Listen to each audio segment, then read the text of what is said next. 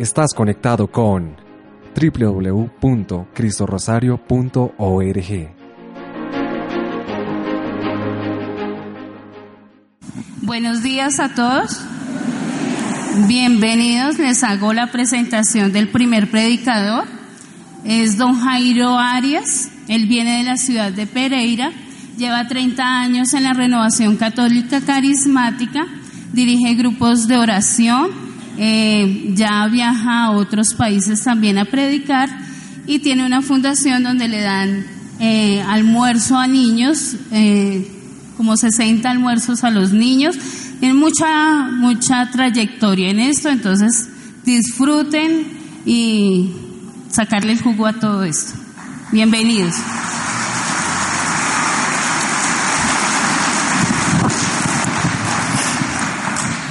Hermanos, muy buenos días. ¿Cómo han estado? Bueno, vamos a... Ojo lo que están diciendo. ¿Quiénes están bendecidos por el Señor? Amén. Pero vamos a hacer esta canción y vamos a tomarla como nuestra oración. A veces cantamos y cantamos y no tenemos idea de lo que estamos diciendo, pero cuando estamos desde un salmo, desde una música que espiritualmente ha sido escrita, mm, esa canción, esa letra la, la, podemos convertir en oración. Entonces este canto lo hemos hecho muchísimas veces, pero lo vas a hacer tú porque necesitas que el Espíritu Santo venga a tu vida. ¿Qué necesitas? Repita conmigo, hoy necesito que el Espíritu Santo venga a mi vida, toque mi vida, renueve mi vida, me dé entendimiento, inteligencia y capacidad de entender y de vivir la revelación que en este día voy a recibir.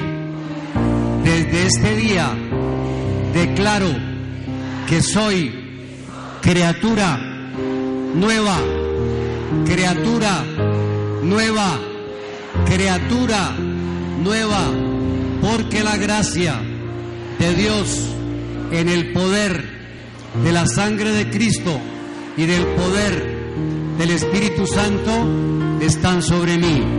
Amén. Amén. Amén. Vas a levantar tus manos. Cierra tus ojos. Cántale. Con tu preciosa Y le ven Espíritu. Ven, Espíritu, ven. Lléname, Señor. Y lléname, Señor. Con tu preciosa unción.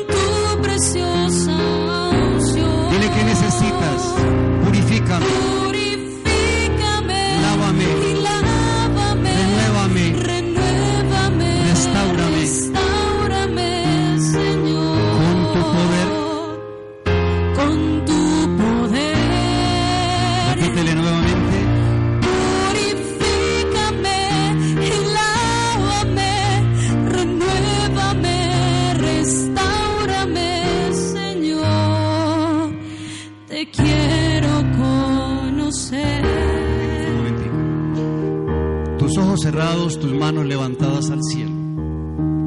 Que se ha realizado debe haber hecho en ti en esta mañana algo importante.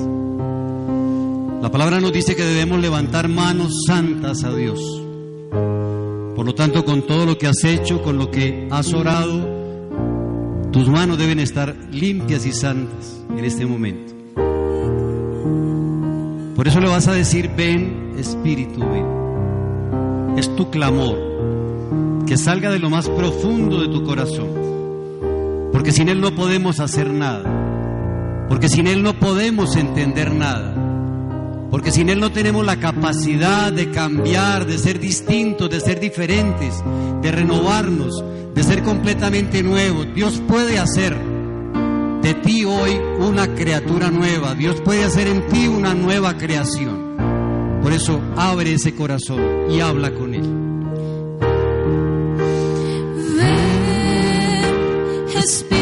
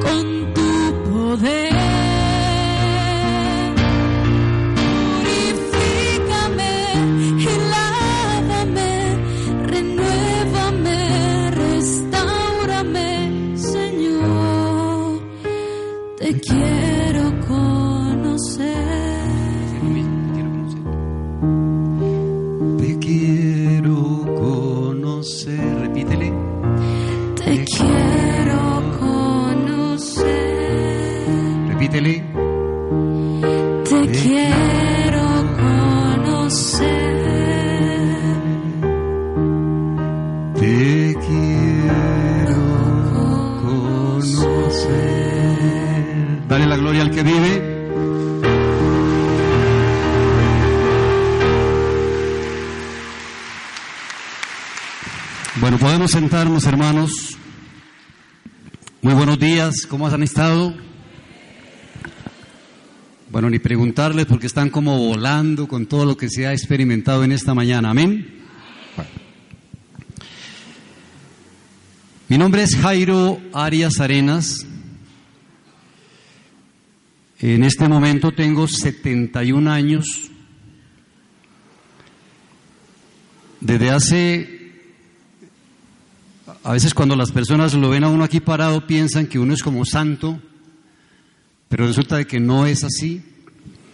Estuve 25 años esclavo del alcohol. A los 40 años, en base a la oración de mi esposa, en grupos de oración, Dios tiene la misericordia infinita conmigo de rescatarme, de sacarme, y para su gloria, 31 años sin tomar licor. Amén.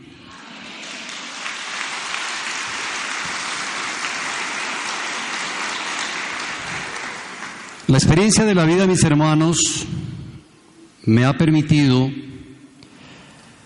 trasegar por muchos caminos eh, buscando algo importante,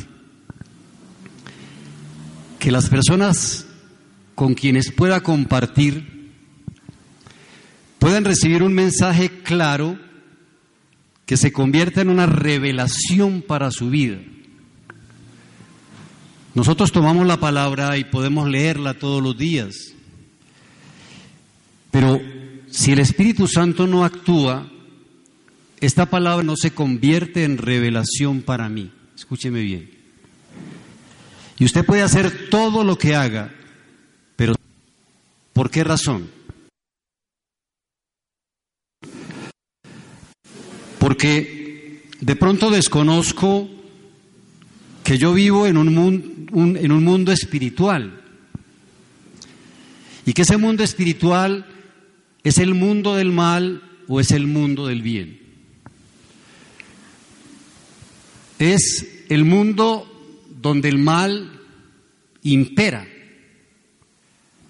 Pero resulta de que hay un mundo donde impera Dios. Amén. ¿Qué bueno que cada uno de nosotros vivamos, experimentemos y estemos en ese mundo de Dios. Amén. ¿quiénes están en el mundo de Dios? Amén. No, no diga todo, no, no se meta en ese problema de aceptar a todos. ¿Quiénes están en el mundo de Dios? ¿Quiénes son criaturas nuevas? Vamos a mirar, mis hermanos, un pequeño examen.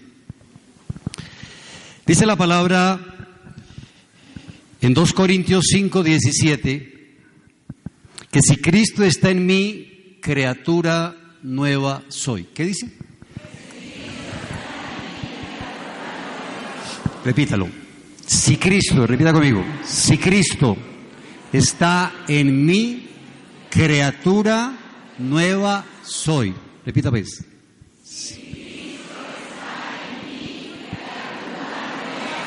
Bueno, sigue diciendo la palabra.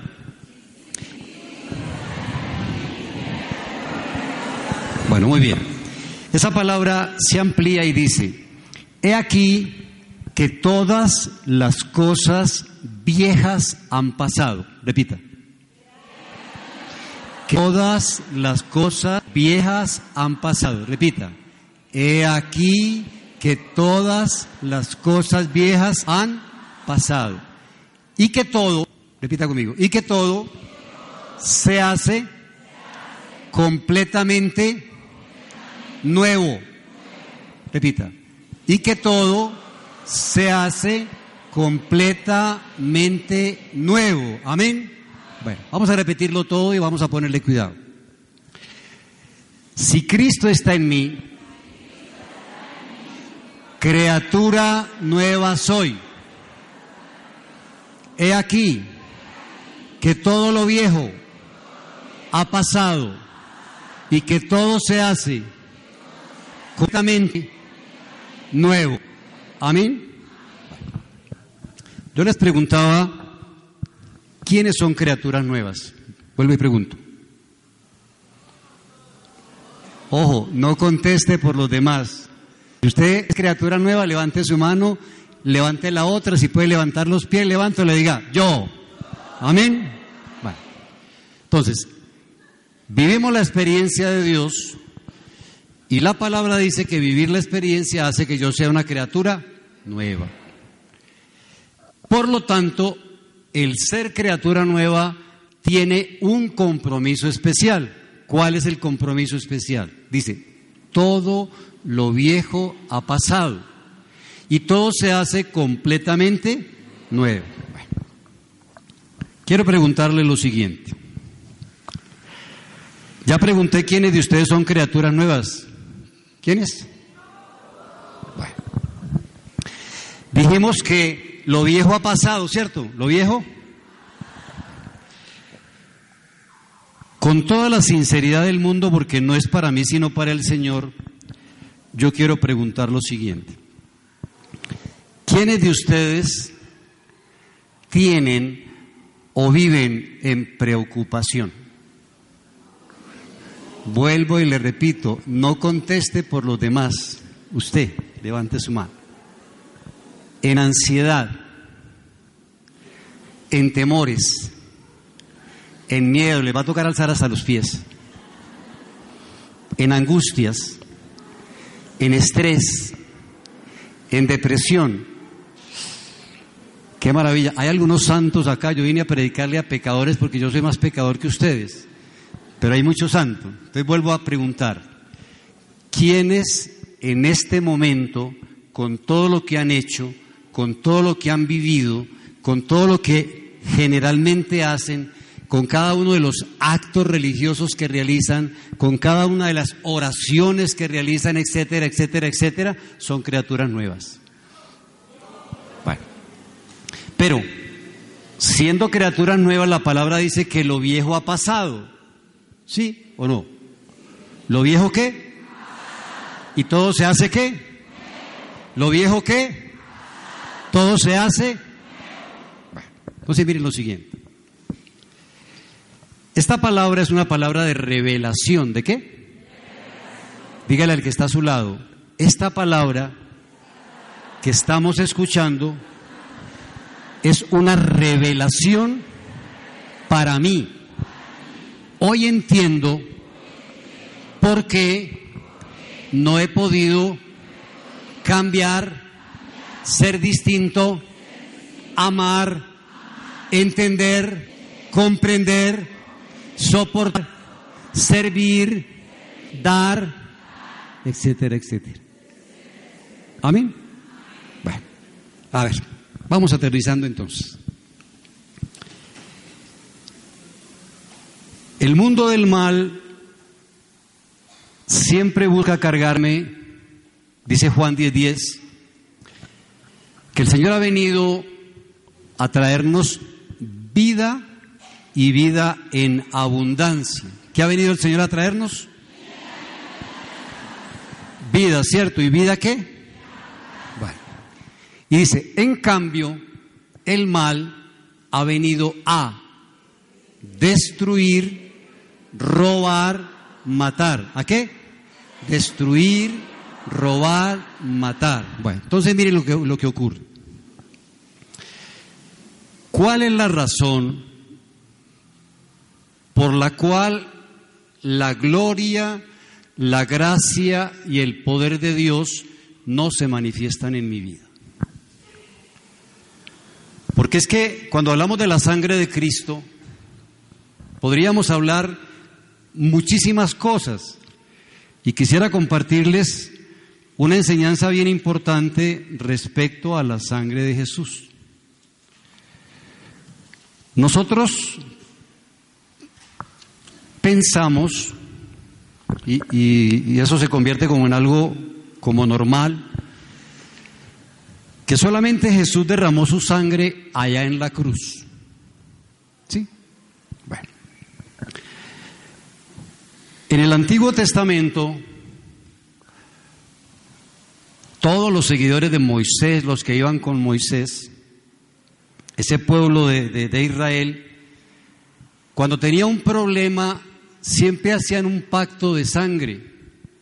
Entonces mataban un cordero, mataban un chivo, hacían una, una, cantidad de cosas, pero siempre algo relacionado con la sangre. O sea, cubrían su problema con sangre, pacto de sangre. Pero resulta que Dios, en su infinita misericordia, decide venir a salvarnos.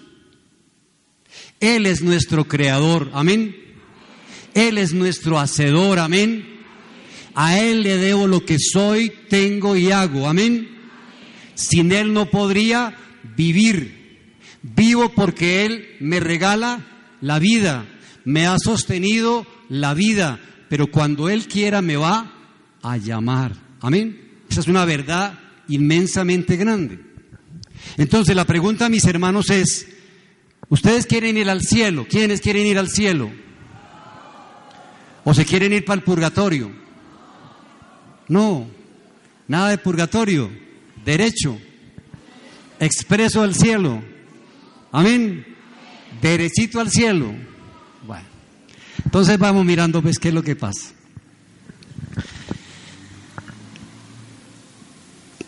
Dios decide hacerse un hombre como nosotros, menos en el pecado.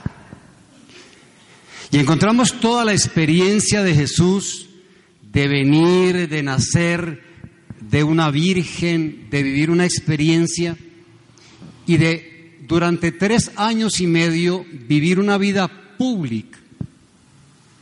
Y esa vida pública matizada exclusivamente con el servicio matizada con la predicación del reino de Dios, de decirnos, el reino de Dios está en medio de nosotros. Yo soy ese reino, yo soy el camino, yo soy la verdad, yo soy la vida, nadie va al Padre sino por mí, etcétera, etcétera, etcétera. Bueno. Pero resulta que el pecado era tan grande que la única manera que se podía solucionar y dar para el género humano la salvación era a través de la sangre de su Hijo Jesucristo. Amén. O sea, somos libres por la sangre de Cristo. Somos salvados por la sangre de Cristo. Tenemos vida en vida por la sangre de Cristo. Estamos sentados con él en lugares celestiales por la sangre de Cristo. Somos sanos, somos libres, somos bendecidos. Los cielos están abiertos para nosotros y mil cosas de Dios a través de la sangre de Cristo. Amén. entonces, yo creo que van a hacer con más fuerza el rosario que acaban de hacer. Miremos entonces lo siguiente, mis hermanos. La experiencia de la muerte, de la resurrección y de la glorificación de Jesús, un solo objetivo, nosotros. Salvarnos, liberarnos, bendecirnos, traer el cielo a la tierra. Amén. Entonces, como una enseñanza que les puede permitir a ustedes con más conciencia y con más fuerza y con más vigor hacer lo que hacen, vamos a mirar qué produjo la sangre de Cristo.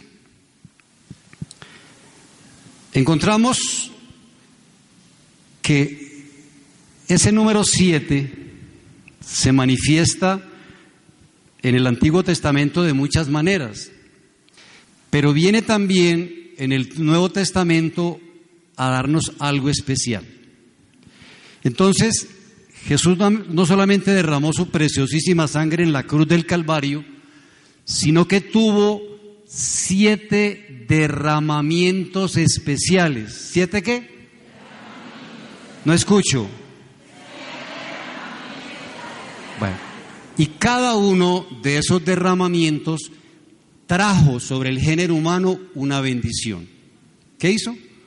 Cada uno de los derramamientos de la sangre trajo una bendición especial. Bueno, entonces esto no se lo digo yo ni me lo invento. El primer derramamiento de la sangre de Jesús se presentó en el huerto de Hexemaní. ¿En dónde? Bueno, encontramos eh, varias, varias citas donde vemos la experiencia de Hexemaní. Los que pueden anotar para que en su casa consulten, usted va a encontrar la lectura del huerto de Hexemaní en Lucas 22, 43, 46, que es la base de esta predicación. Lucas 22, 43, 46. Pero la va a encontrar también en Mateo 26, 36, 46. Mateo 26, 36, 46. Y la va a encontrar en Marcos 14, 32, 42. Marcos 14, 32, 42. Repito. Eh, el huerto de Hexemaní lo encuentras en Lucas 22, 39, 46. Lucas 22, 39, 46. Mateo 26, 36, 46 y Marcos 14, 32, 42. ¿Correcto? Entonces miremos, mis hermanos, qué es lo que pasa. En el huerto de Hexemaní, Jesús tiene que tomar una decisión. Y la tiene que tomar, y allí nos demuestra que es verdadero Dios y verdadero hombre. Porque ustedes van a encontrar en la lectura de la palabra que el Señor dice, siento tristeza y tristeza de muerte. ¿Qué dijo? ¿Ustedes creen que Jesús es Dios? Es Dios, pero ahí era verdadero Dios y verdadero hombre. O sea, vivió la experiencia de nosotros, vivió la experiencia de ser juzgado, de ser criticado, quería ser apedreado, hasta que lo mataron. Entonces, allí en ese huerto de Hexemaní, él invita a sus apóstoles y le dice que lo acompañen y le dice eso, siento tristeza y tristeza de muerte. Quédense acá, velen y oren. Y se va, postrado en tierra. Dice, Padre, si es posible que pase de mí esta copa, este cáliz, esta situación, este tormento, pero que no se haga mi voluntad, sino la tuya. Amén. Dicen que vuelve y encuentra a los apóstoles. ¿Cómo los encuentra? ¿Cómo los encuentra? Dormidos. Vuelve, realiza la misma oración con más intensidad Padre, si es posible que pase de mí esta copa, este cáliz, esta situación, este problema, esta tribulación, esta enfermedad, esta dificultad que estoy pasando, pero que no se haga lo que yo quiero, sino lo que quieres. Amén. Vuelve y los encuentra dos veces. Otra vez vuelve más intensidad y aquí es donde vemos la parte importante. Dice la palabra que él es tanta la presión que empieza a sudar sangre. ¿Qué pasa? ¿Empieza qué? Entonces, el primer lugar donde Jesús empieza a qué? Sudar sangre es en el huerto de producto de la decisión que tiene que, la decisión que tiene que tomar. Entonces, en algún momento de la palabra encontramos el oí, el oí, la masa bactaní, que dice, Padre, ¿por qué me has? No escucho. No escucho. ¿Quiénes de ustedes en algún momento han vivido esa experiencia. Ahí sí levante las manos y los pies, yo levanto, pues si levanto el otro pie me caigo. Sí, ¿por qué me has qué? Porque creemos que, la, que no nos ha dado la respuesta a lo que estamos pidiendo, buscando, necesitando, etcétera, resulta que nunca analizamos nuestra vida. Y cuando nosotros analicemos nuestra vida nos damos cuenta que Dios es perfecto que no nos ha dado lo que nos, le estábamos pidiendo, porque no éramos en ese momento dignos de eso, porque había problemas, porque teníamos resentimientos, porque teníamos rencores, porque Él está buscando que seamos criaturas nuevas. Entonces no nos ha abandonado, ha estado, está y estará con nosotros. Dale la gloria al Señor.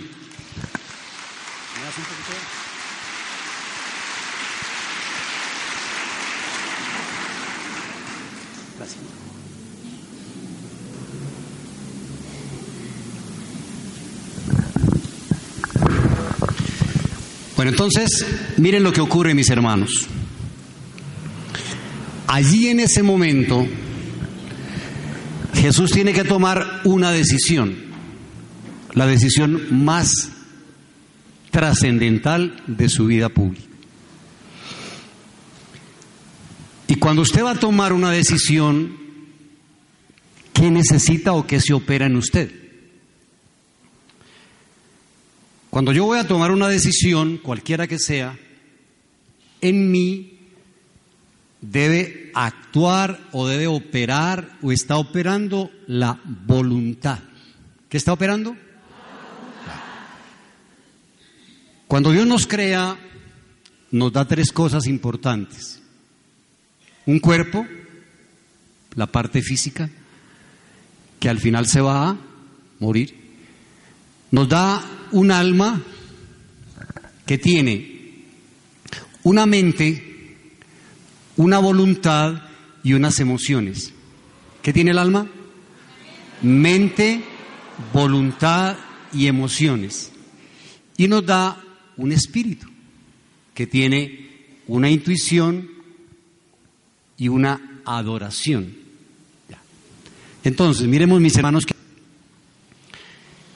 cada uno de nosotros, en las cosas que realizamos, todo se realiza exactamente igual en Colombia, en Argentina, en Estados Unidos, cualquier ser humano, lo primero que hace es pensar. ¿Qué es lo primero que hace? Bueno. Cuando hay un pensamiento, ese pensamiento trae una emoción. ¿Qué trae una? Y esa emoción trae una acción. ¿Qué hace el pensamiento? Trae una acción. Entonces, pensamos, sentimos y actuamos. ¿Qué hacemos? Repite, por favor. Cada uno de ustedes se da la respuesta. Si pensamos mal, ¿cómo sentimos? ¿Y cómo actuamos? Bueno, vamos tomando conciencia de lo, de lo que ocurre. Si pensamos qué? sentimos y actuamos, o sea, se está moviendo mi mente, se están moviendo mis emociones y se está moviendo mi voluntad, ¿cierto? Mi voluntad. Entonces, la voluntad es el regalo que Dios nos dio porque cada uno de nosotros podemos hacer con la vida lo que queremos. Amén. O sea, Dios me dio el libre, ¿el libre qué? ¿Libre qué?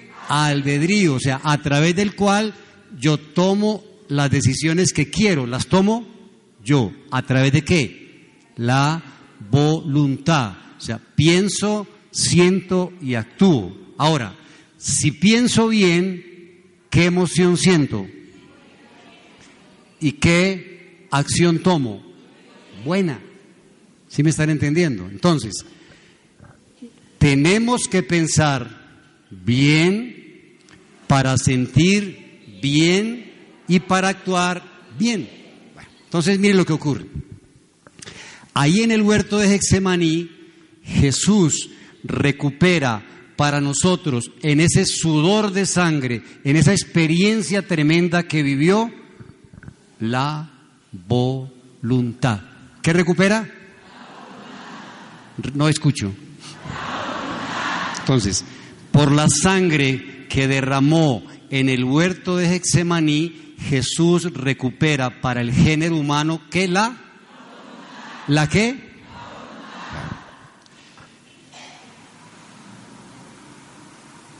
El segundo derramamiento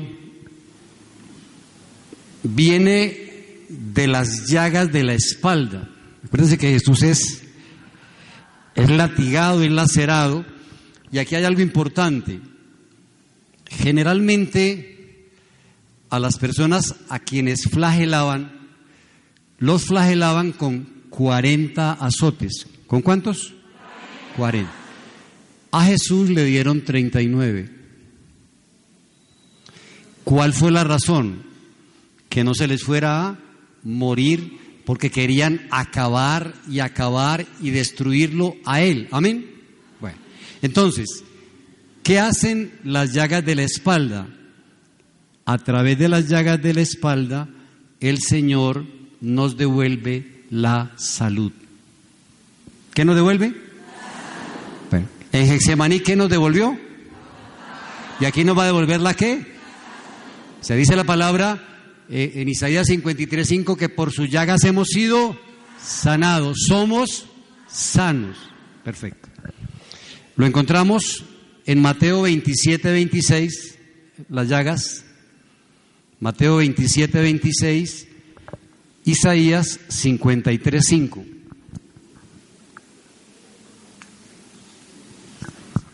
Porque la charla y luego hacemos la oración. Me indicas Bueno, estoy diciendo que las llagas de la espalda las encuentro en Mateo 27, 26. Isaías 53, 5. Entonces, ¿qué nos devuelve el Señor? Entonces, todas las enfermedades de la tierra, las derrotó el Señor, las venció el Señor por medio de su sangre. Amén. ¿Por medio de qué? Su sangre. Tercero, cuando recibe la corona de espinas,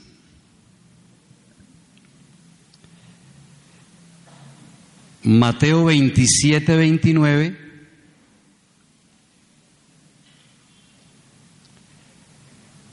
Segunda de Corintios 8, 9.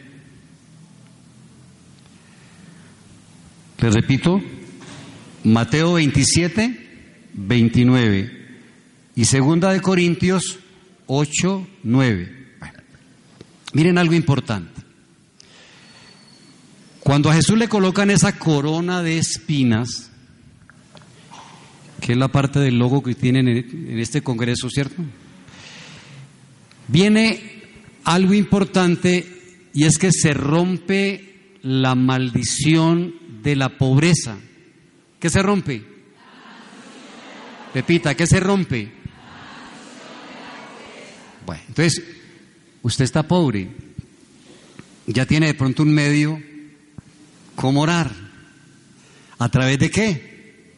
La corona de espinas, la sangre que el Señor derramó a través de la corona de espinas. Entonces, significa que la pobreza ya no tiene, escúcheme bien, no tiene lugar en mi vida porque esa maldición ha sido rota. ¿La maldición ha sido qué?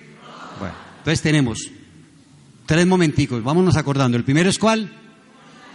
huerto de Getsemaní. ¿Qué pasó ahí? Nos recuperó qué? La voluntad. Segundo fue qué? Llagas de la espalda. A través de ellas que nos da la salud. Tercero, corona de espinas. ¿Qué nos devuelve? Rompe la maldición de la pobreza. Entonces, es rota esa maldición. Cuarto derramamiento cuando le perforan las manos con los clavos. Dame la agüita, madre. 15 minutos. Tengo 15 minutos. O sea, voy hasta las 11. Exacto. Sí, partimos la charla y luego terminamos la charla y hacemos la oración. Descanso y viene la oración. ¿Estamos hablando de cuál? ¿Cuándo le qué? ¿Le perforan las manos con qué? Marcos 16, 18 para que lo consulte. O sea, lo que estamos viendo no se los estoy diciendo yo como algo mío, aparece en la palabra. Y si aparece en la palabra es de Dios, porque primero pasa el cielo y la tierra que una coma de la palabra de Dios deje de cumplirse. Amén. ¿Qué ocurre acá? Cuando le perforan las manos, allí se nos da el dominio, escúcheme bien, el dominio sobre las cosas que tocamos. ¿El dominio sobre qué? Acuérdense que hay algunos que tocan y bulto es sal. Sí, lo que toca en bulto es sal. Pero si estamos en el Señor, lo que tocamos es de qué? ¿De qué? ¿De qué? A través de la sangre de qué? De los clavos de las manos en Jesús. Amén. Entonces, la autoridad ha sido regresada a mis manos por medio de la sangre de Jesús. Amén. Entonces ya acuérdese que cuando vaya a hacer alguna cosa, le va a levantar la mano al otro para golpear Dios del cielo. Cuidado que tiene que haber dominio. Voy a hacer algo, dominio. ¿A través de qué? O sea, mis manos son bendecidas a través de los clavos que rompieron las manos del creador del universo. Amén. Quinto, cuando le perforan los pies con los clavos, podemos tomar varias citas. Mateo 18, 18.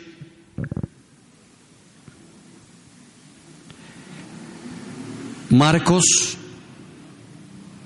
16 15, 18. Marcos 16, 15, 18. ¿Qué pasó con lo de las manos? ¿Qué nos da? ¿El dominio sobre qué? Lo que tocamos. Perfecto. ¿Qué ocurre acá cuando le perforan los pies? El Señor nos devuelve el dominio sobre los lugares por donde caminamos. ¿Qué nos da? Dominio sobre los lugares por donde qué. Entonces, si voy para la cantina, si voy para el burdel, si voy para el motel, si voy a hacer algo anómalo, ¿estará operando la sangre de Jesús sobre mí? ¿Ya? Entonces, ¿qué ocurre? Que viene el poder de la sangre de Jesús por esos clavos que rompieron sus divinos pies y va a bendecir, va a devolvernos el dominio de los lugares por donde qué. Entonces, la sangre derramada de sus pies nos redimió de nuestra pérdida de dominio y de autoridad. Amén. Sexto, cuando le perforan el corazón a Jesús,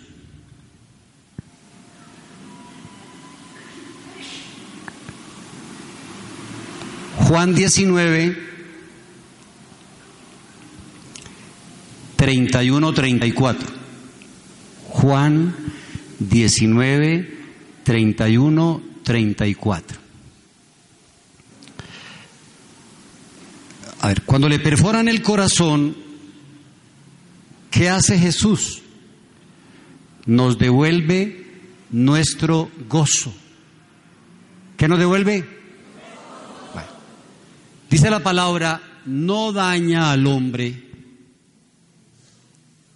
lo que entra en él, sino lo que sale. Bueno. Entonces, encontramos que la parte emocional tiene un manejo en nosotros y es a través del corazón. Entonces sentimos alegría, sentimos tristeza, sentimos gozo, sentimos, sentimos, sentimos, sentimos. Entonces, ¿qué pasa? Que los seres humanos nos creó Dios no para que estemos aburridos, tristes, desesperados, angustiados, no, para que vivamos el gozo de la presencia de nuestro Creador y Señor en cada una de las actividades que realizamos. Amén, dale la gloria. Entonces la cara de tristeza se tiene que ir, la cara de preocupación se tiene que ir, porque el gozo del Señor es mi fortaleza. Repita conmigo. ¿Qué es tu fortaleza? El gozo del Señor es que mi fortaleza. ¿Y dónde me la da? Cuando le perforaron el corazón. Amén. Bueno. Ese gozo, mis hermanos, cuando recibimos ese gozo, se van a abrir las ventanas del cielo. ¿La ventana de qué? Y séptimo lugar, el cuerpo molido de Jesús. ¿El cuerpo qué? Isaías 53, 5.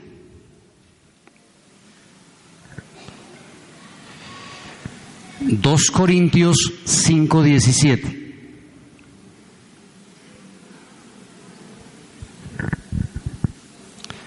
2 Corintios 5:17. Bueno, entonces, ¿qué miramos acá? Por medio de ese cuerpo molido de Jesús, Él gana o se ganó nuestra liberación de los dolores y las iniquidades internas. Amén. Bueno, hablamos ahora en el corazón de que lo experimentamos, ahí experimentamos la parte emotiva. Entonces, muchísimos de nosotros estamos viviendo no una experiencia actual, sino una experiencia pasada. Escúcheme lo que le voy a decir. Hay cientos de miles de personas que permanentemente vienen a la iglesia, están en la iglesia y hacen todas las cosas que tienen que hacer, pero están destrozados.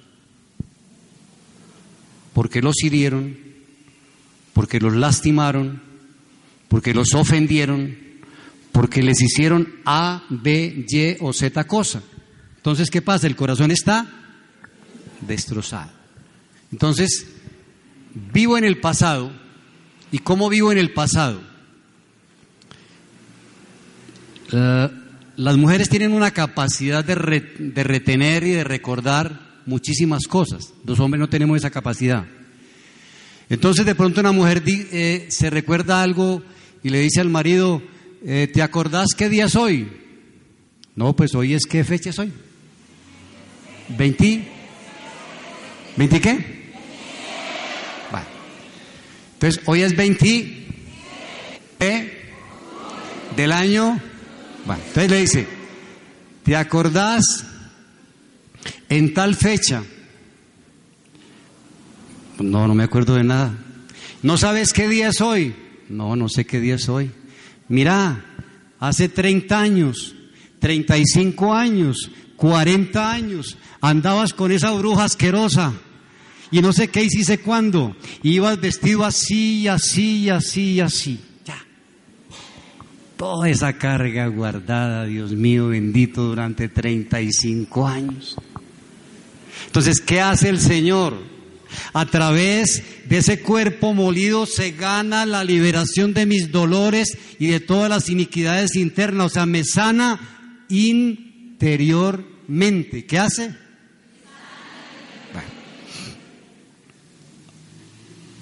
Ese pasado, mis hermanos, no existe.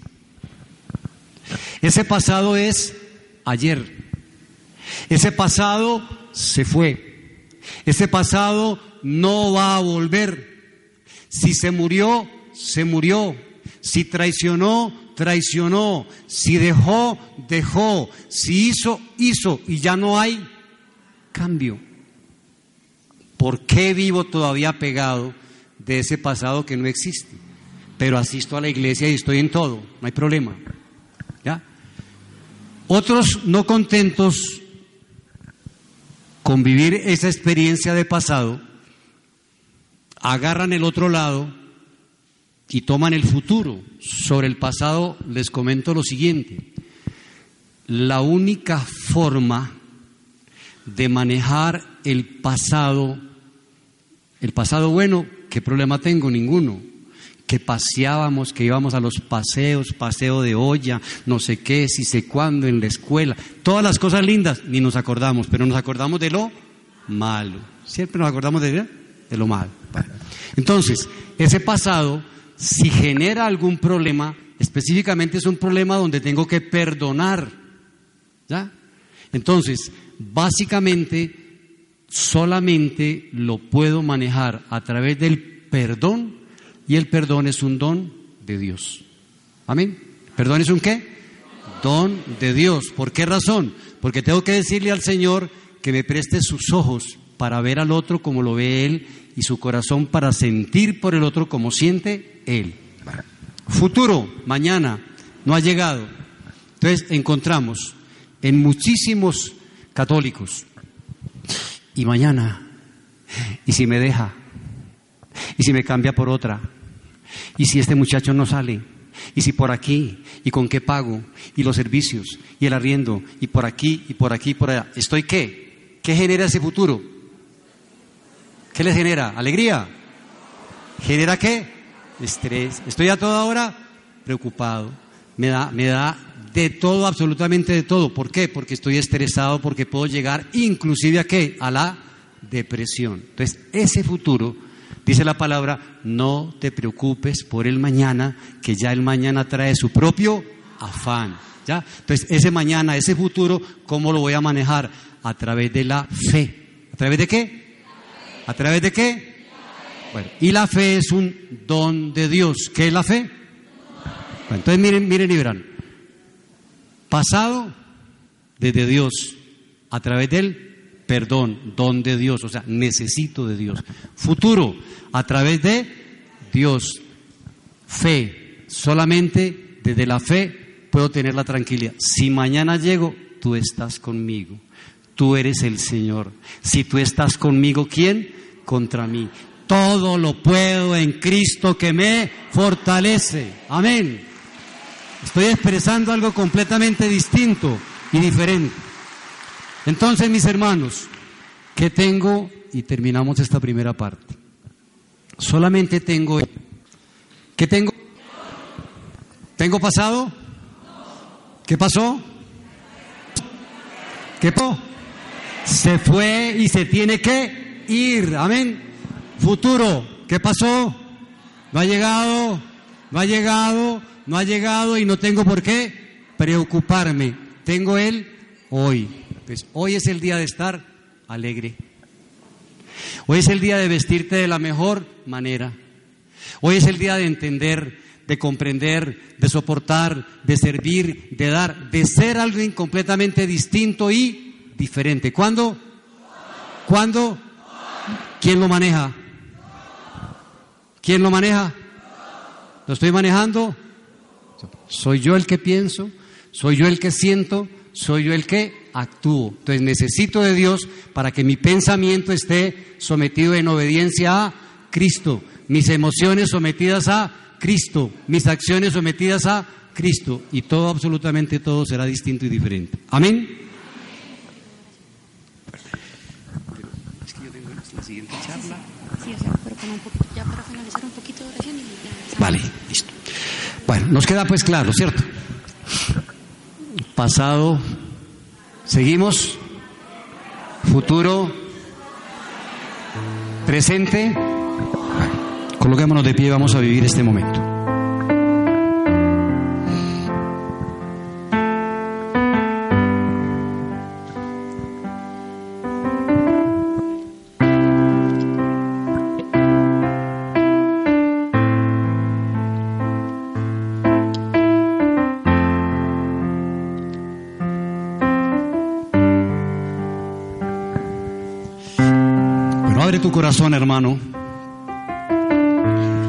Y trata de vivir esta experiencia de la mejor manera posible.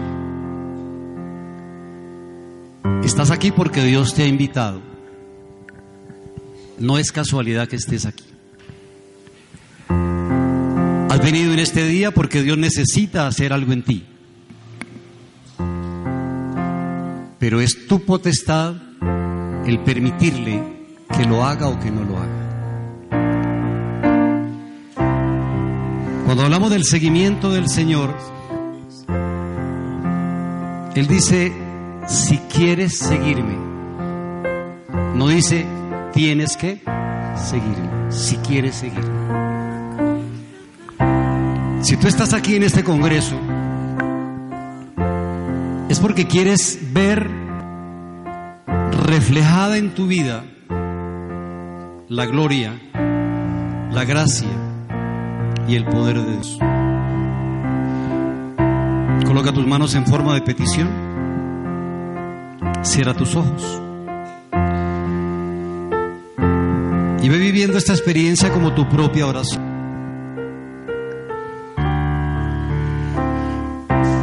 Padre Celestial, en esta mañana,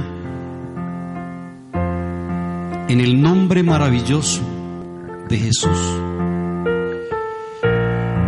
queremos darte infinitas gracias por lo que tú has hecho, por lo que tú estás haciendo y por lo que tú harás en cada una de nuestras vidas.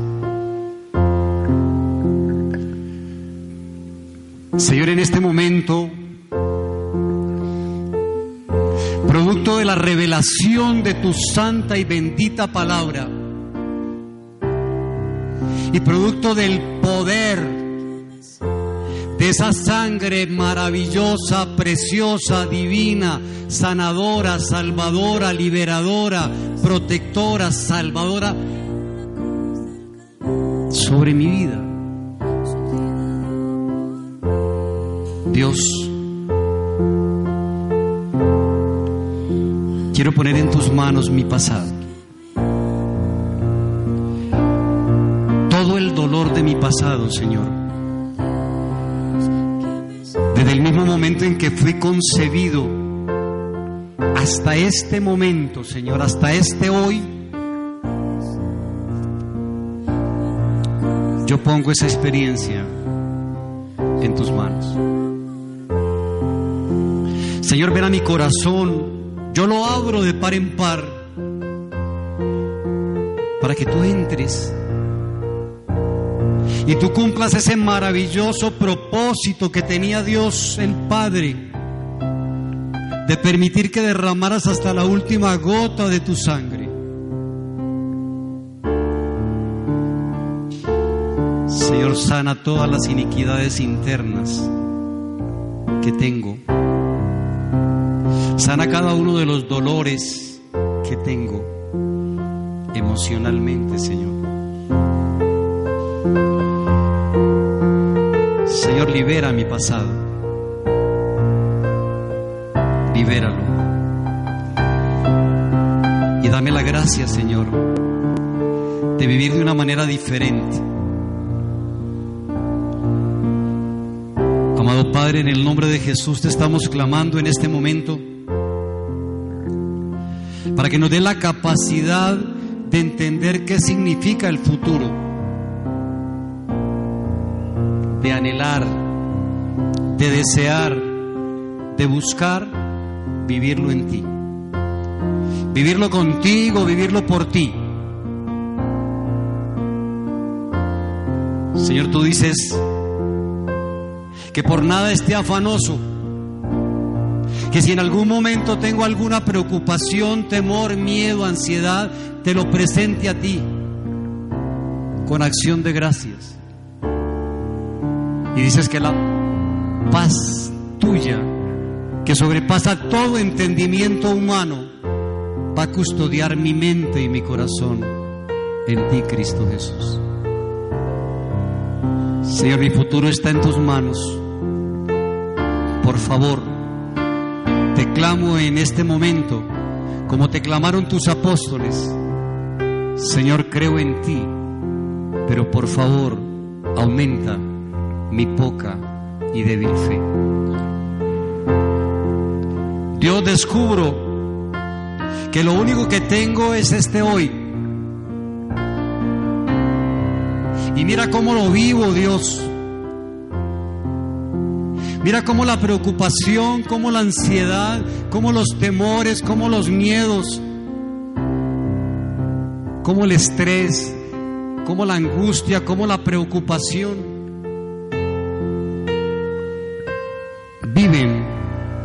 y han tomado mi vida. Señor, hoy quiero colocar todo aquello anómalo que en este momento yo esté viviendo. Toda emoción negativa, Señor, la pongo a tus pies, a los pies de tu cruz. Y te pido, amado Rey, báñala, renuévala, restáurala, transfórmala. Haz de mí una criatura nueva. Haz en mí, Señor, una nueva creación. Bendito seas, alabado seas, glorificado seas, hoy, siempre y por los siglos de los siglos. Amén. Amén.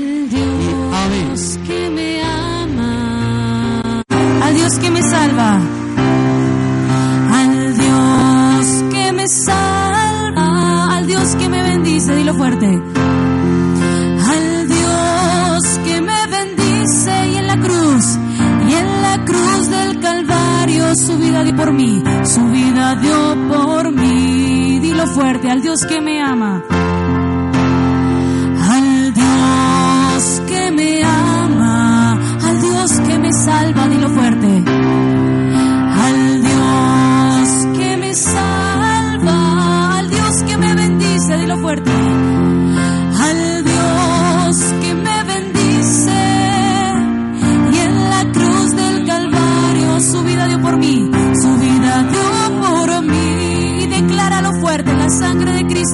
La sangre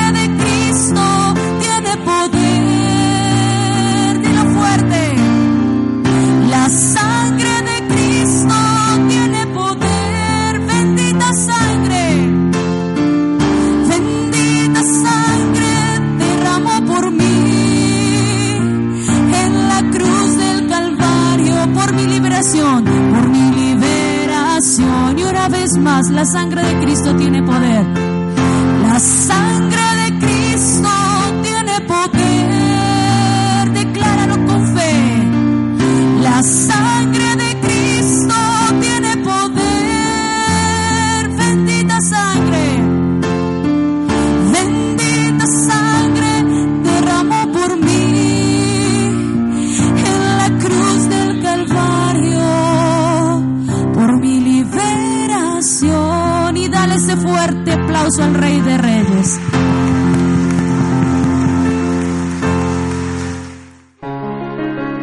Radio Cristo Rosario. Mira si de pronto se nos ha olvidado algo de lo que ahorita acabamos de hablar. Amén. Dijimos que Dios nos regaló un cuerpo, ¿cierto? Parte física. Que nos regaló un alma. Que esa alma tiene, ¿qué es lo que tiene la el alma? Una mente, una voluntad y unas emociones. Por favor, esto no se les olvide. ¿Qué tiene, eh, ¿qué tiene el alma, por favor? Mente, voluntad y emociones. Bueno, ojo a lo siguiente. Cada uno de nosotros está en un proceso de conversión. Si alguien le dice a usted que está convertido o convertida, pregúntele en qué. Pescado, caballo, mico o en qué. ¿Convertido en qué? Porque la conversión es un proceso, repita conmigo, la conversión es un proceso, todos estamos en proceso de conversión. Entonces, cuando hablamos de conversión, como la mente es el principal problema, dice la palabra que yo debo someter todo pensamiento en obediencia a Cristo. ¿Qué es lo que dice?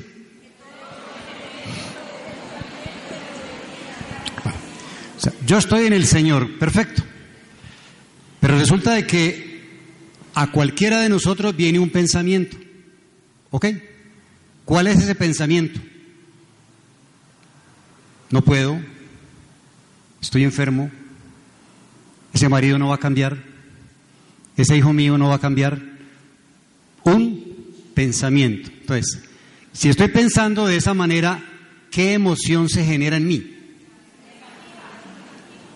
Ansiedad, temor, miedo, preocupación, etcétera, etcétera. Entonces, el pensamiento generó una qué? Emoción. Y la emoción genera una acción. Todo es exactamente igual. Entonces, a usted viene en cualquier momento, porque el mal no descansa, el mal sabe dónde usted vive, cuál es el número de su casa, cuál es el número de su cédula, lo conoce absolutamente todo, entonces no me le puedo esconder, sino que lo tengo que enfrentar. Entonces, básicamente, cuando viene el pensamiento, ¿qué debo hacer? Tomo la palabra. Entonces viene un pensamiento de tristeza. Ay, yo como estoy hoy, es que voy a ir donde el médico y me va a decir que tengo cáncer, leucemia, no sé qué, y sé cuánto. Entonces voy predisponiendo qué? Mi mente. ¿Es cierto? La mente, vino el pensamiento. Entonces, ¿cómo voy a estar? Apesadumbrado, con tristeza, con temor, con miedo, con ansiedad, con angustia, etcétera, etcétera, etcétera. ¿Ya? Entonces, ¿qué me está diciendo el Señor? Por favor, evítese eso. Desde la palabra le dice, todo pensamiento debe ser sometido en obediencia a quién? No creo, no escucho. Te repita conmigo, todo pensamiento debe ser sometido en obediencia a Cristo.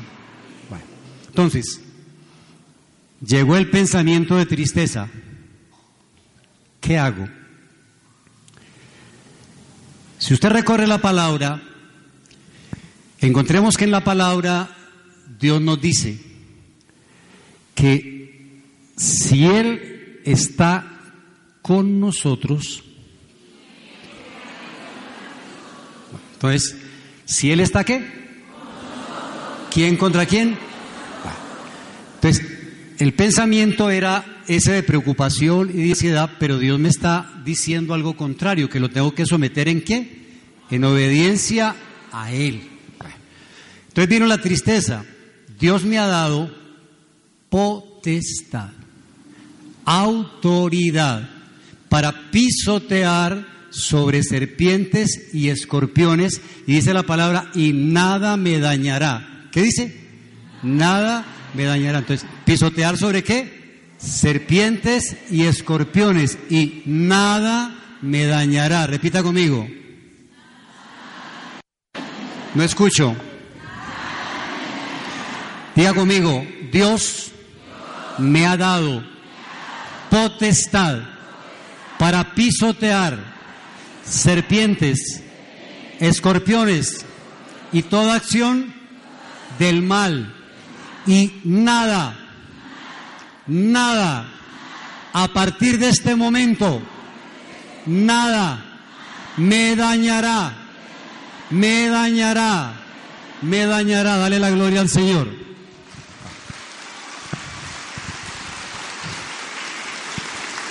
Entonces, como todos pensamos, usted tiene que tener el uso de razón para entender cuál es el buen pensamiento y cuál es el mal pensamiento.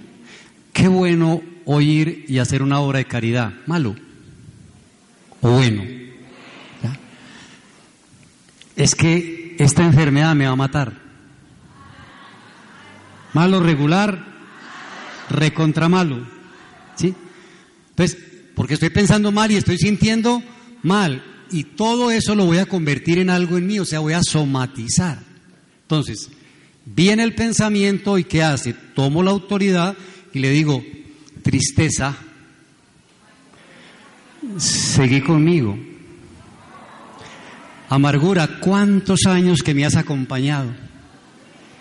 ¿Cuántas noches que hemos pasado juntos? ¿Cuántas noches que no, he podido, no hemos podido dormir? Y tú ahí, ¿cómo? No, no, ¿cómo te va a ir? Entonces, me amaño, ¿cierto? Me amaño con los problemas. Pero resulta que Dios me dijo que qué? Que me dio autoridad. ¿Para qué? Pisotear, expulsar, sacar de mí cualquier situación. Amén. Entonces, ¿qué le voy a decir a la tristeza? ¿Seguí o no? a la preocupación, a la ansiedad, al temor, a la angustia, a la preocupación, al estrés, a la depresión, a cualquier enfermedad, fuera en el nombre de Jesús. Amén. Fuera. No puede estar en mí. Tengo la autoridad para sacarlo. Entonces miren mis hermanos, ¿de qué vamos a hablar en este momento? Todo lo que yo voy a realizar, me faltó perdón algo, fuera del alma, en nosotros tenemos un espíritu. Y en el espíritu tenemos tres cosas, conciencia, intuición y adoración. Repito, para que, para que entendamos completo el paquete. Entonces, Dios me ha dado un... No, no, primero, un... Toque si pues ahí. Me ha dado un... Que es la parte física, que en cualquier momento se va a ir. Entonces, fuera de la parte física me dio un alma. ¿Y en esa alma me dio qué? Una mente, una voluntad y unas emociones. Perfecto. Bueno, ahora me ha dado un espíritu que tiene una conciencia, una intuición y una adoración. ¿Qué tiene el Espíritu? Conciencia, intuición y adoración. Sencillo porque no tengo tiempo para explicarlo. Conciencia es la voz de Dios que me dice qué es bueno y qué es mal. O sea, eso surge allá. No le digo si en los riñones o en la espalda, o sea, conciencia. O sea, algo le dice a usted, mire, metió la pata. Mire, eso está mal. Eso que está haciendo está mal, o eso que está haciendo es bueno, espiritual, estamos hablando de espíritu. Ahora, intuición, estamos en un evento y resulta que aquí en el evento usted vino común y corriente, pero en algún momento usted ante una palabra o ante la oración, se puso a llorar. Allá en la entrada, eh, habrá algún servidor que, que hayan tenido allá en la entrada, eh, de pronto se les olvidó con el padre. Tenían que tener unos frasquitos de vaporú para echarle a la gente para que lloraran. No, no les echaron eso. No, no te le robaron la entrada. O sea, allá no había nadie colocándome vaporú para que yo llorara.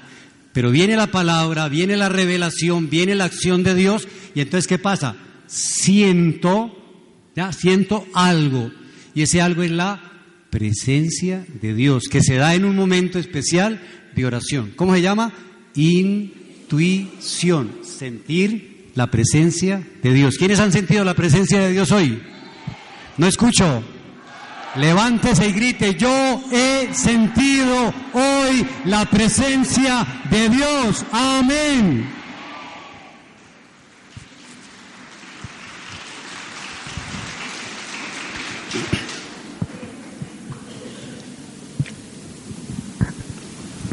Un tercer punto se llama la adoración. ¿Cómo se llama? Entonces repitamos.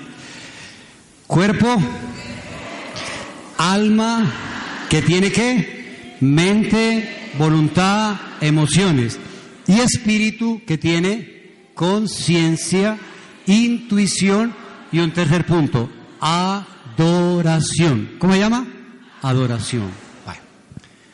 Acuérdense del encuentro de Jesús con la samaritana, donde establecen un diálogo y él le dice, mire, al final de los tiempos, y estamos en ellos, los verdaderos adoradores adorarán al Padre en espíritu y en verdad.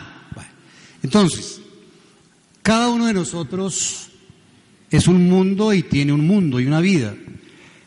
Y específicamente va a llegar el momento donde tú descubres algo importantísimo en tu vida. No lo puedes descubrir por nadie, lo descubres. ¿Y cuál es ese descubrimiento? Ese descubrimiento se llama la adoración. Es espiritual. ¿Y qué significa la adoración? Que a través de todo lo que he hecho, he vivido, he escuchado, he sentido, he practicado, etcétera, etcétera, etcétera, yo entiendo, escúcheme bien, entiendo que lo más importante de mi vida es Dios. ¿Quién? Lo más importante de mi vida es Dios. Entonces, ahí en ese momento se activa la adoración. Vas a tener un encuentro personal con Él, un encuentro de tú a tú, un encuentro te vas a hacer uno con Él. Amén. ¿Por qué? Porque hemos sido creados a su imagen y semejanza, porque Él está con nosotros y básicamente como está con nosotros vamos a tener ese encuentro personal con Él que va a transformar nuestra vida. Amén. Vamos a mirar entonces, mis hermanos, lo siguiente. Todo lo que hemos realizado y hemos analizado hasta este momento, solamente lo podemos realizar o llevar a cabo a través de algo muy importante que se llama la fe.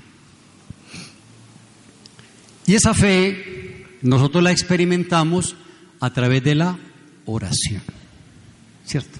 Oración. Entonces, miren lo que ocurre.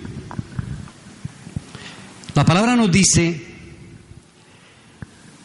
que si yo le digo a esa montaña que se mueva y no dudo en mi corazón, sino que creo que sucederá como yo lo estoy diciendo, se me dará. Amén. entonces repita conmigo. Si yo le digo a la montaña, muévete, quítate de ahí y no dudo en mi corazón, sino que creo que se dará lo que digo, se dará. Amén. Dale, una, dale un aplauso a la palabra.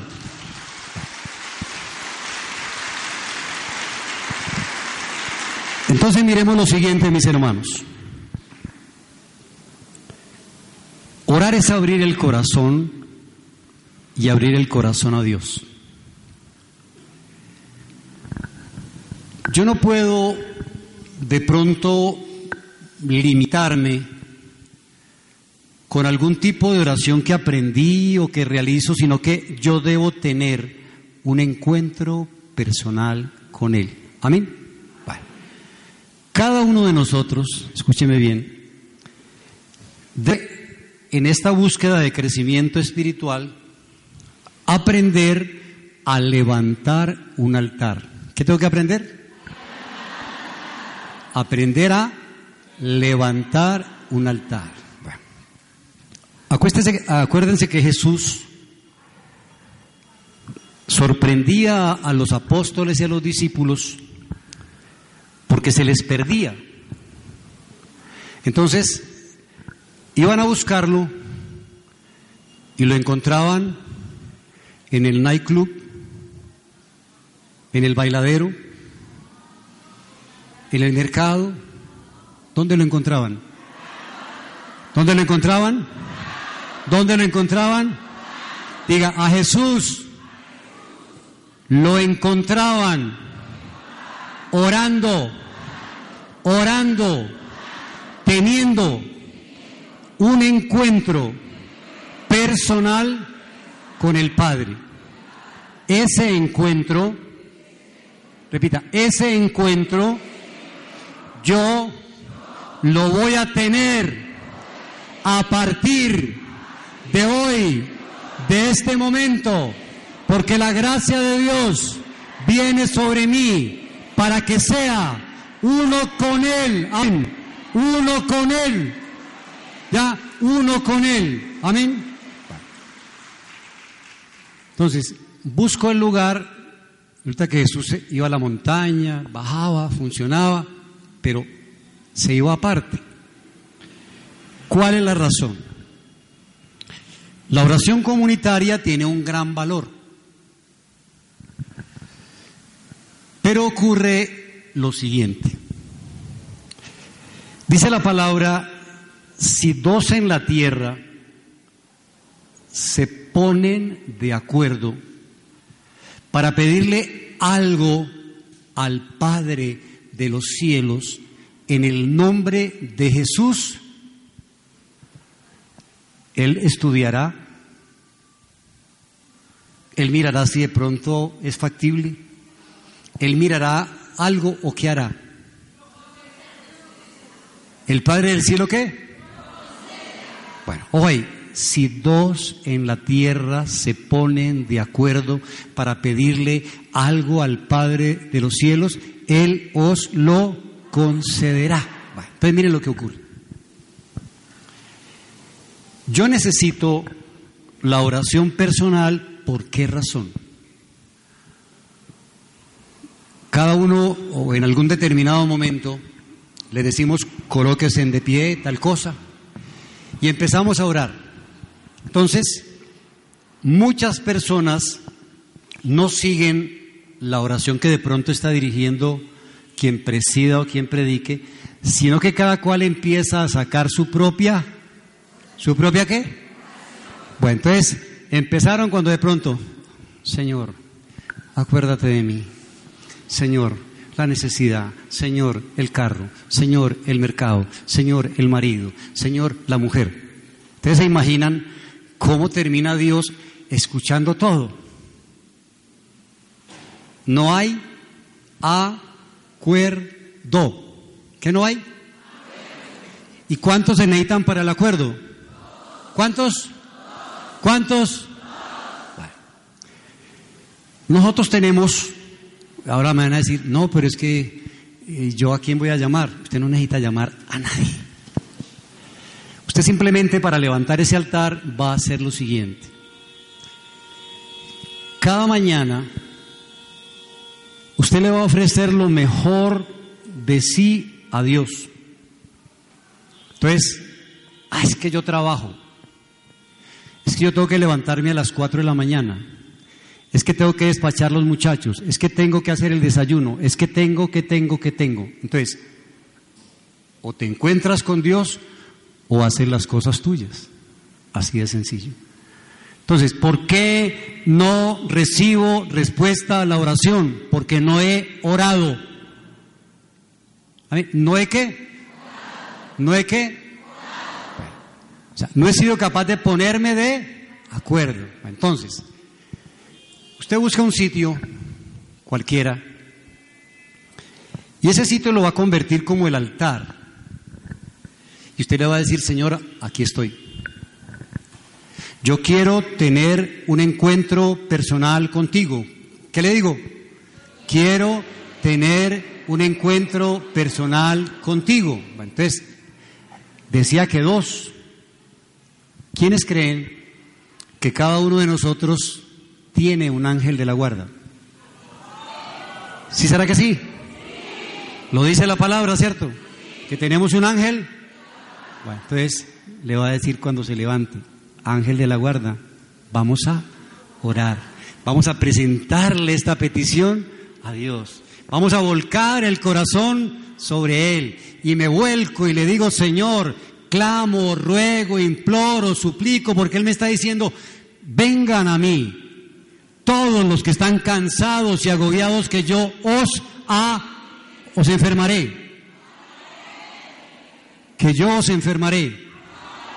No, me equivoqué. Entonces, ¿qué, qué pasó? ¿Que yo los qué? Vengan a mí todos los que estén cansados y agobiados, que yo os aliviaré, sanaré, liberaré, transformaré, daré una vida nueva, abriré los cielos para que mi gloria descienda sobre ustedes. Amén.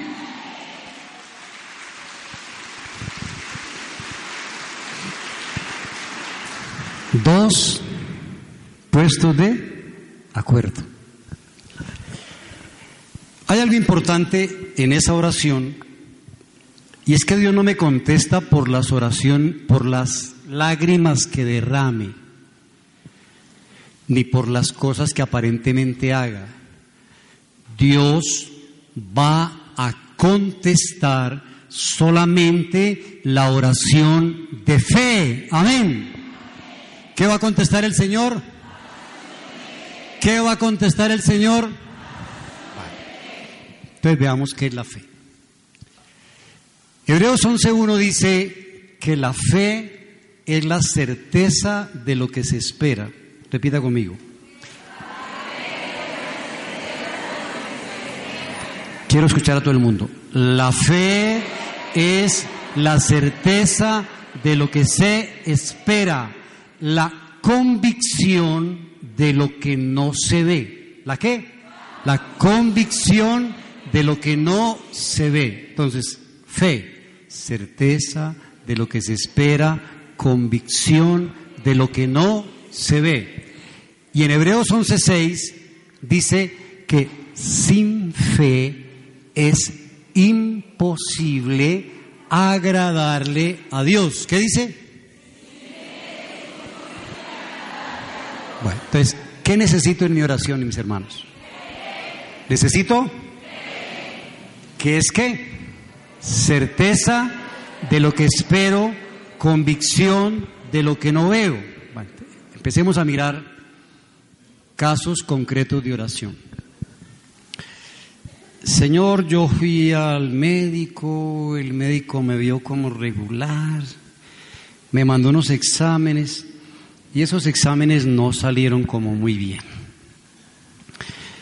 Entonces, eh, yo levanto mi oración, pero estoy creyendo, pero estoy diciendo, pero es que el dolor que tengo, pero es que estoy muy delgada, pero es que se me está cayendo el pelo, pero es que no sé qué, pero es que sí sé cuándo, pero es que, pero es que, pero es que. Entonces, yo debo llegar a ese altar plenamente convencido de que para Dios no hay nada imposible. Amén. ¿Qué hay imposible para Dios? ¿Qué hay imposible para Dios? ¿Qué hay imposible para Dios? Pues repita, nada es imposible para Dios. Él lo es todo, lo sabe todo y lo puede todo. Dale la gloria a Él. Todo lo es. Pero me está indicando que necesito tener algo. Y ese algo proviene de Él.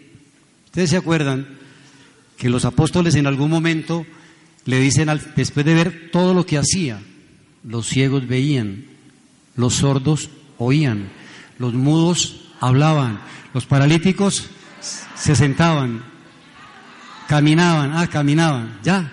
Los leprosos quedaban más cochinos, quedaban limpios, los muertos seguían muertos. Entonces, ¿qué ocurre? ¿Qué hacía Jesús? Los ciegos veían, los sordos oían, los mudos hablaban, los leprosos eran limpios, los paralíticos se levantaban y hasta los muertos resucitaban. Gloria a Dios. Amén.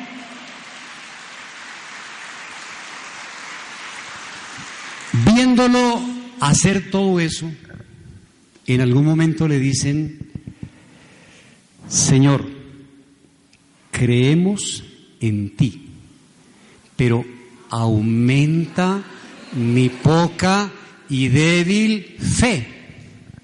Señor, dame carro. Señor, dame finca. Señor, dame beca. Señor, cámbiame esta mujer tan alegona. Señor, cámbiame esa chancleta de marido que tengo, que es un borrachín, un no sé qué. Señor, Señor, Señor. Esa es la oración y el pensamiento. Miren algo importante. Alguna persona llega en algún momento a pedir oración. Y entonces dice, voy a pedir oración por mi hija, que es el descrédito de la casa, que se volvió una prostituta, que es no sé qué, si sé cuándo, por aquí, por más allá. ¿Cómo la va a cambiar Dios? Con todo el poder que tiene, cuando yo estoy declarando algo y sosteniendo algo en ella. Amén. Entonces tu marido es un borracho, no lo declares borracho. Tu hijo está en drogadicción, no lo declares en drogadicción. Tu hija está en prostitución, no la declares en prostitución. Hay problema A, B, Y o Z. No declares el problema, declara la sanidad del problema, declara todo lo contrario de lo que se está viviendo. Amén.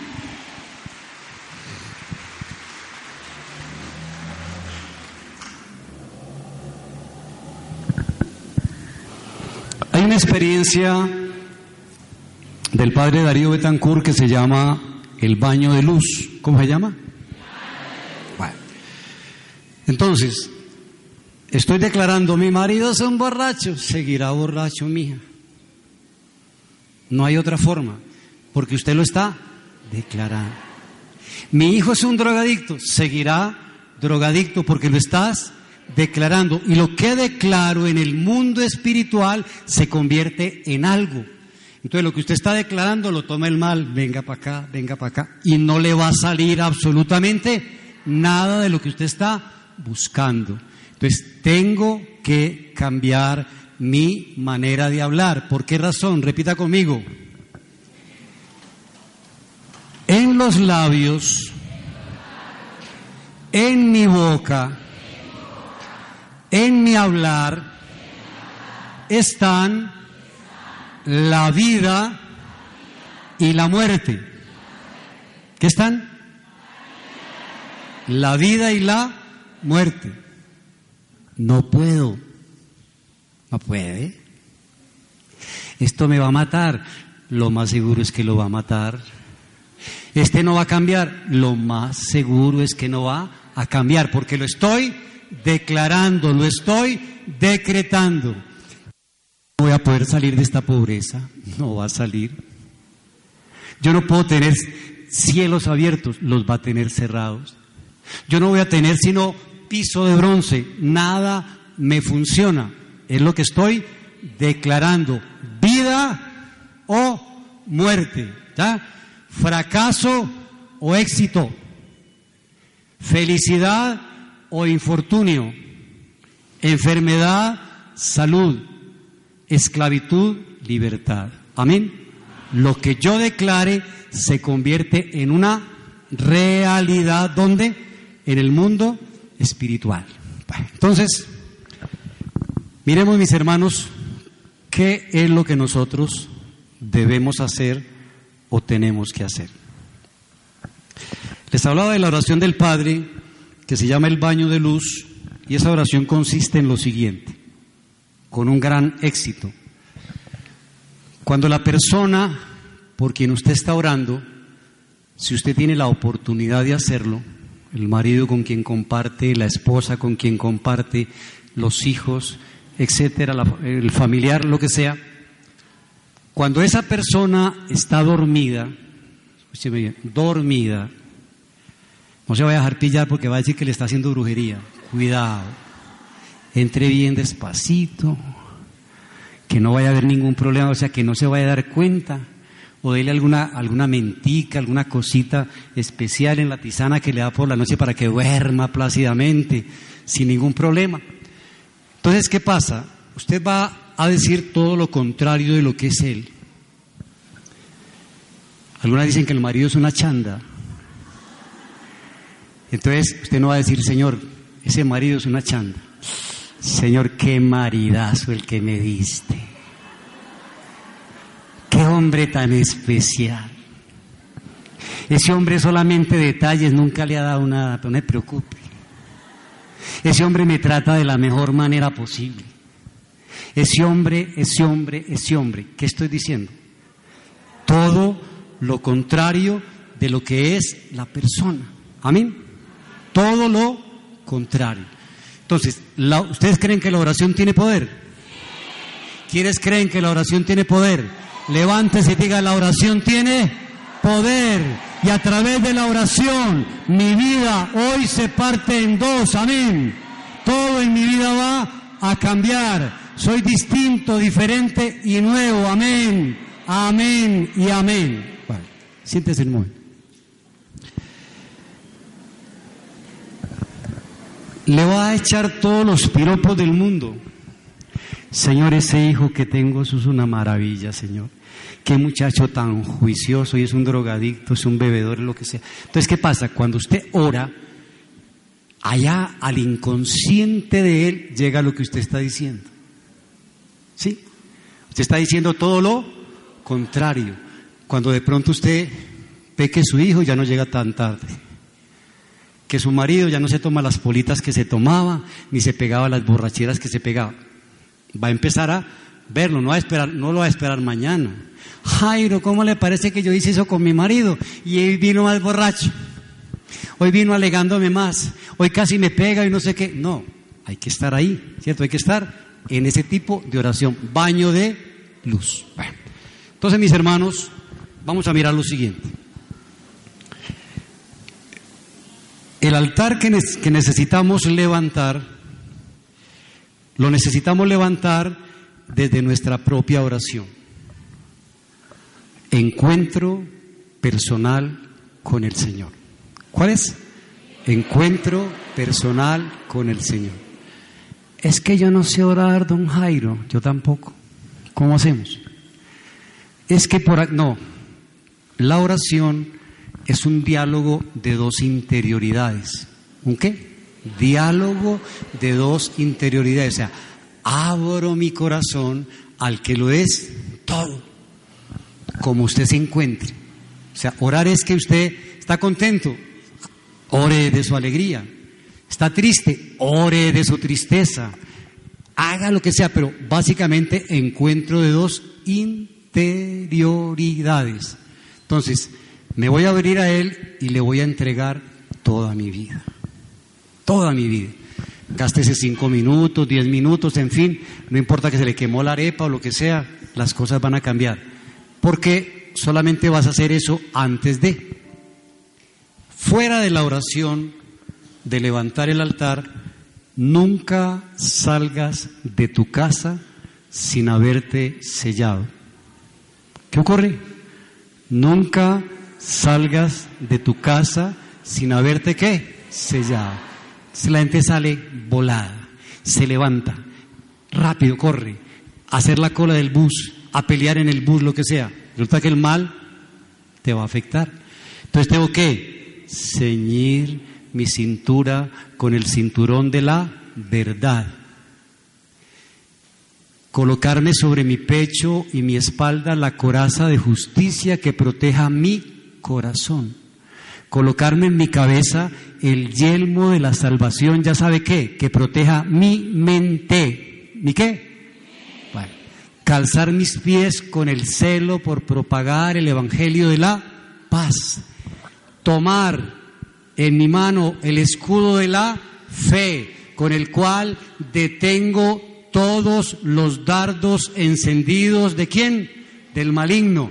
Y tomo la espada del Espíritu. Levántate, por favor, y levanta tu mano. Tomo la espada del Espíritu, que es tu santa palabra. Dios, tu santa palabra. Y con ella venzo todo enemigo que venga a mi vida.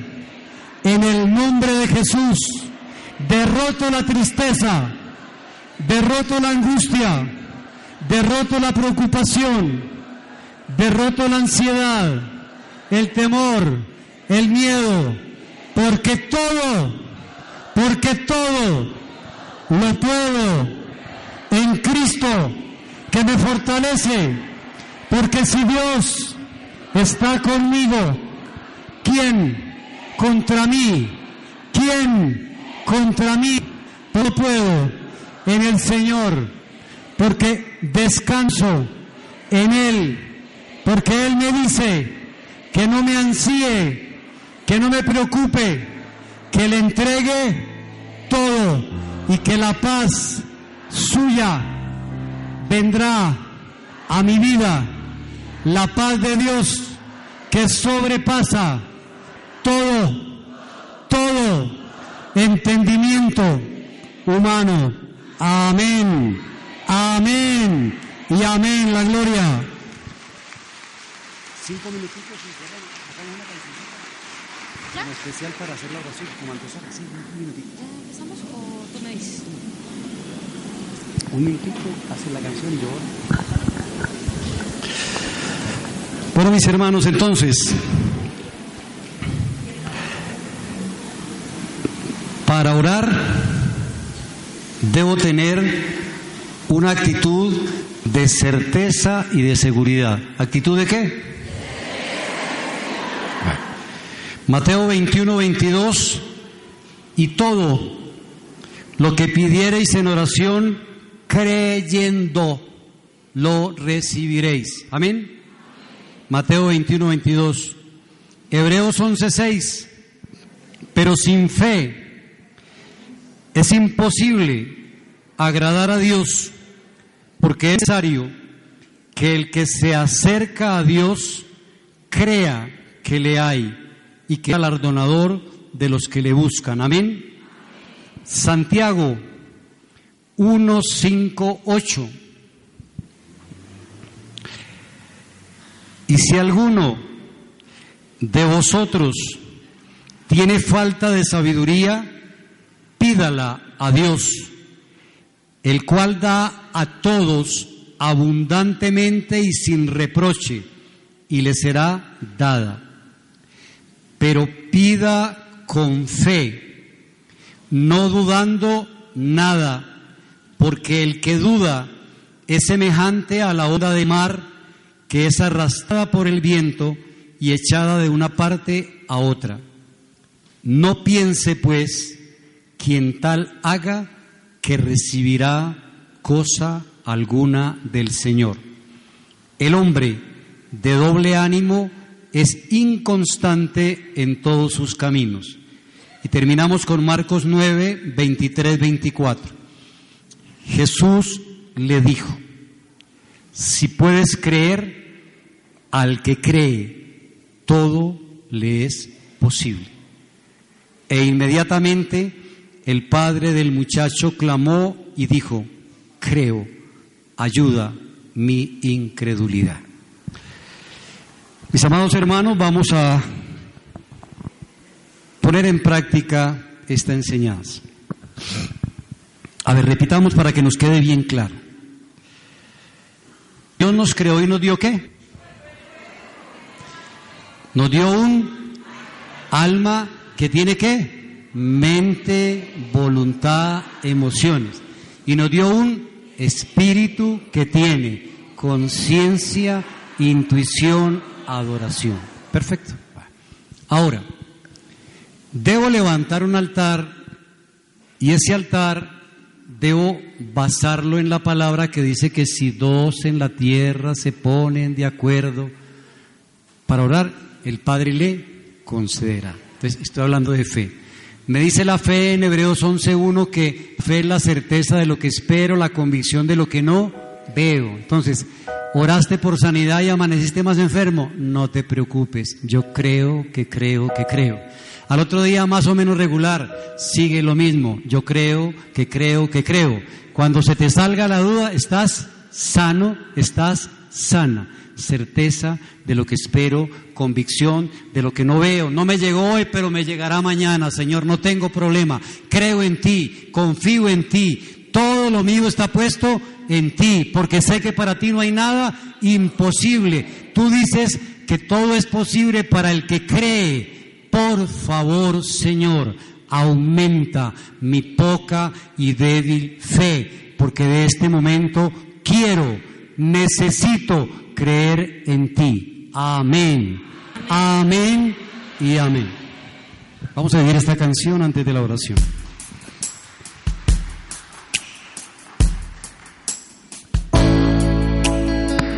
Vas a ponerte de pie en este momento y vamos a entrar en sintonía de oración. Y dice, y le levanto mis manos, cierro mis ojos. Levanto mis manos, cierro mis ojos, dilo fuerte. Cierro mis ojos para proclamar tu nombre. Para proclamar tu nombre, Dios de poder. Una vez más, levanto mis manos, dilo fuerte. Levanto mis manos, cierro mis ojos, cierro mis ojos para proclamar, dilo fuerte, para proclamar tu nombre, Dios de poder. Y dile, digno de alabar, Señor.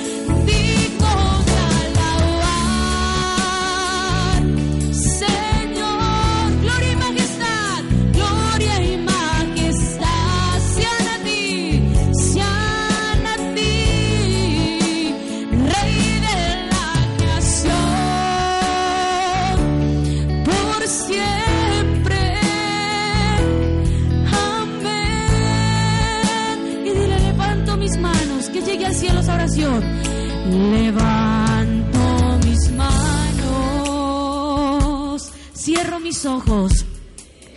Cierro mis ojos para proclamar, para proclamar tu nombre, Dios de poder.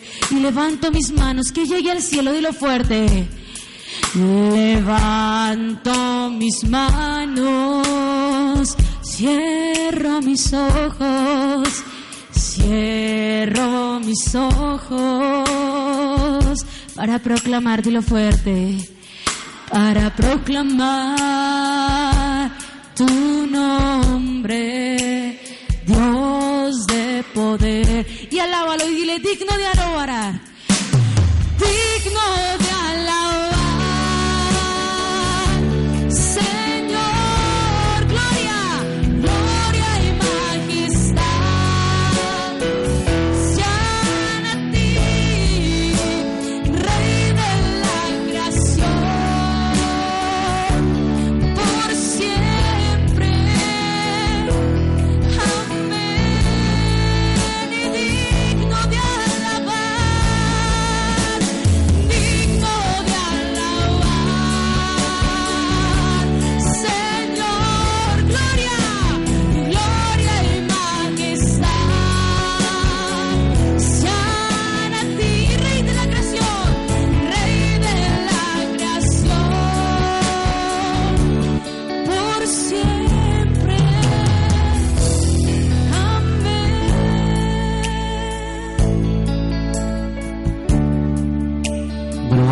de pie.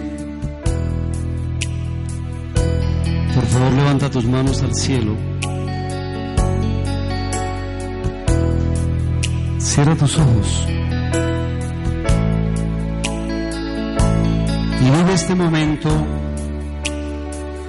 como un momento especial. Tú no le vas a hablar al vecino de la izquierda o de la derecha ni el que está delante de ti o atrás de ti. Tú le vas a hablar a Dios. Él dice que un corazón contrito y humillado Él no lo desprecia. Abre tu corazón. Y en este momento empieza a hablar con Él. Dile a qué has venido.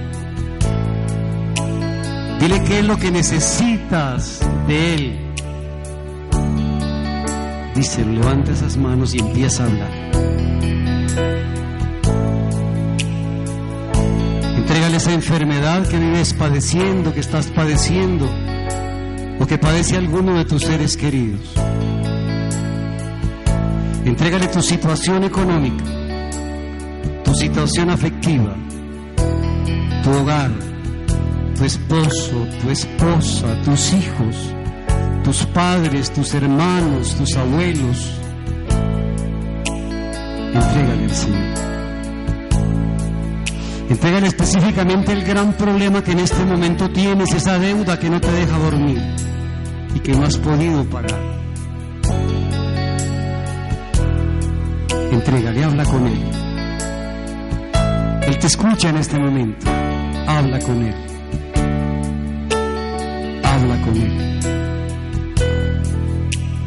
No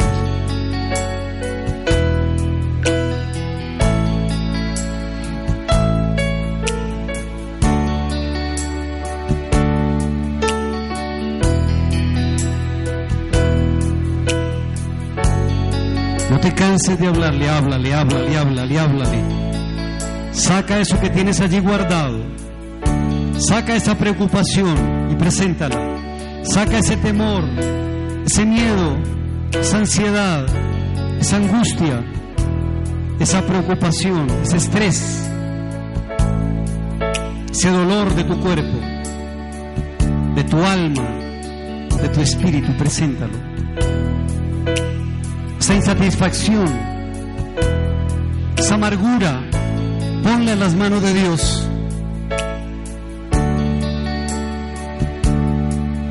Con ese plan, ese proyecto, esa intención, ponla en las manos del Señor.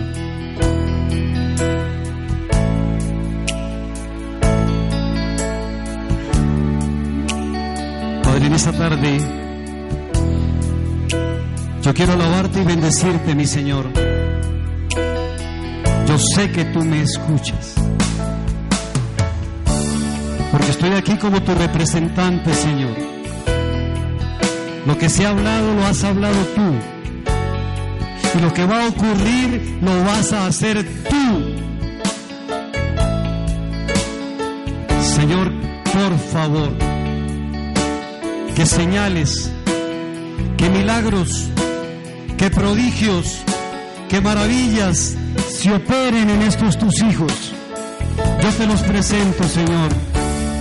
Tú le dijiste, vengan a mí los que están cansados, que yo los aliviaré. Alivialos, Señor, de sus pesares, de sus penas, de sus dolores, de sus situaciones. Señor, glorifícate. Padre, clamo tu gracia sobre cada uno de estos hijos, Señor. Yo no los conozco, tú los conoces y sabes quiénes son. Y sabes si cada uno te está abriendo realmente el corazón. Por favor, pasa sanando físicamente, sanando emocionalmente, sanando espiritualmente. Pasa, Señor, haciendo lo que solamente tú puedes hacer. Que esta comunidad salga impregnada de ti. Que esta comunidad salga amándote, conociéndote, bendiciéndote, alabándote, siguiéndote y colocando desde este momento todo en tus manos divinas.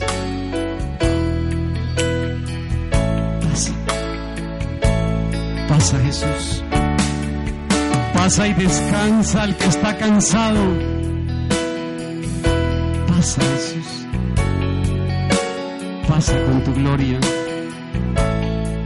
Pasa con tu gracia. Pasa con tu poder, Señor. Quiero bendecirte.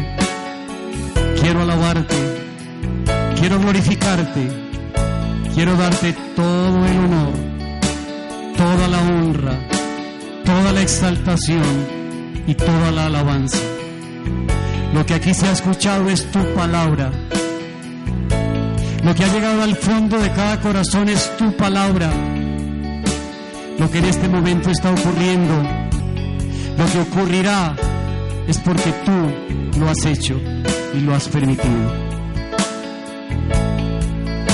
Cada persona, cada hogar aquí representado, cada situación dolorosa, cada enfermedad física, emocional y espiritual, cada proyecto, cada intención y cada necesidad está en tus manos. Glorifícate en tus hijos. Glorifícate, Señor. Glorifícate aquellos que han creído, creen y creerán en ti. Amén,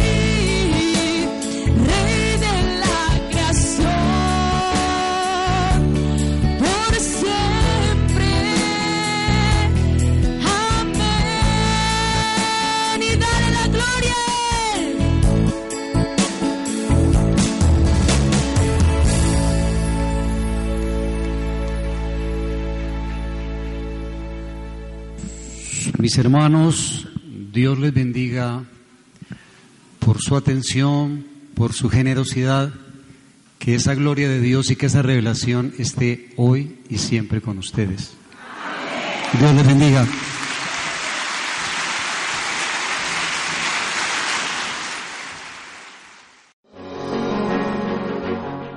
Radio Cristo Rosario, la radio para hablar de Cristo y para hablar con Cristo.